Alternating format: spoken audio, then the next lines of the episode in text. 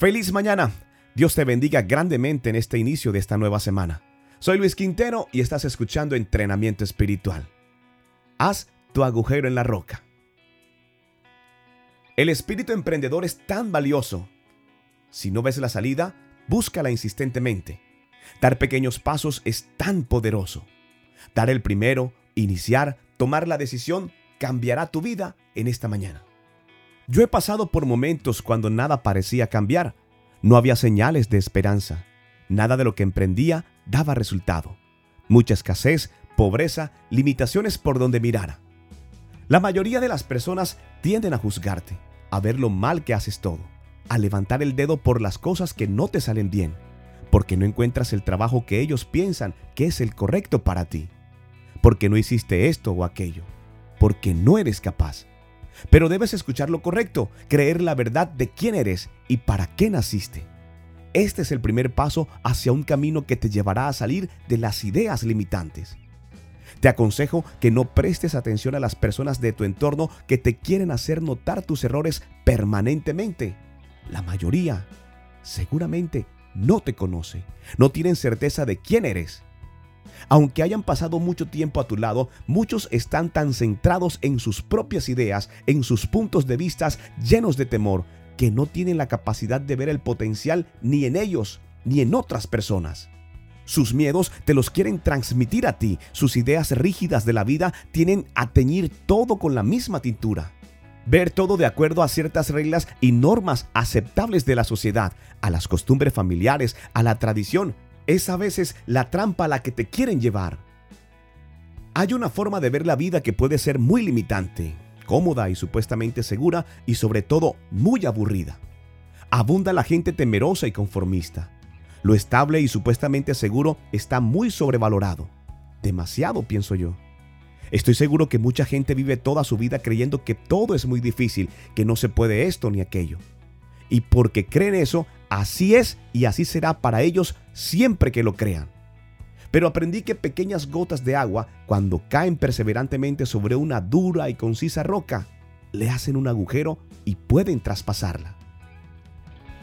He conocido personalmente mucha gente extranjera que vino a este país sin nada, sin estudios, sin dinero, sin contactos. Creo que tú debes conocer alguno de ellos. Y hoy han llegado a formar una familia feliz alcanzando amplia y abundantemente muchas cosas que seguramente parecían improbables al principio. Salieron de toda limitación. Sí, sí lleva algo de tiempo y mucho esfuerzo, pero todo depende de lo que creamos. Si no creemos, no hacemos.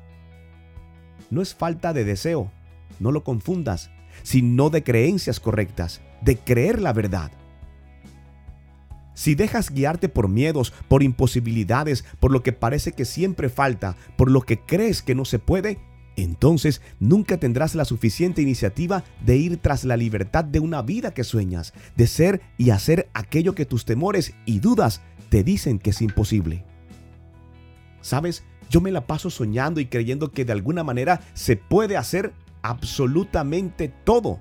No creo en limitaciones, creo que cada uno tiene potencial, dones, talentos y habilidades especiales. Pero hay tanta gente presa, están como en las estanterías de la vida esperando a ver si alguien los ve y los baja de ahí.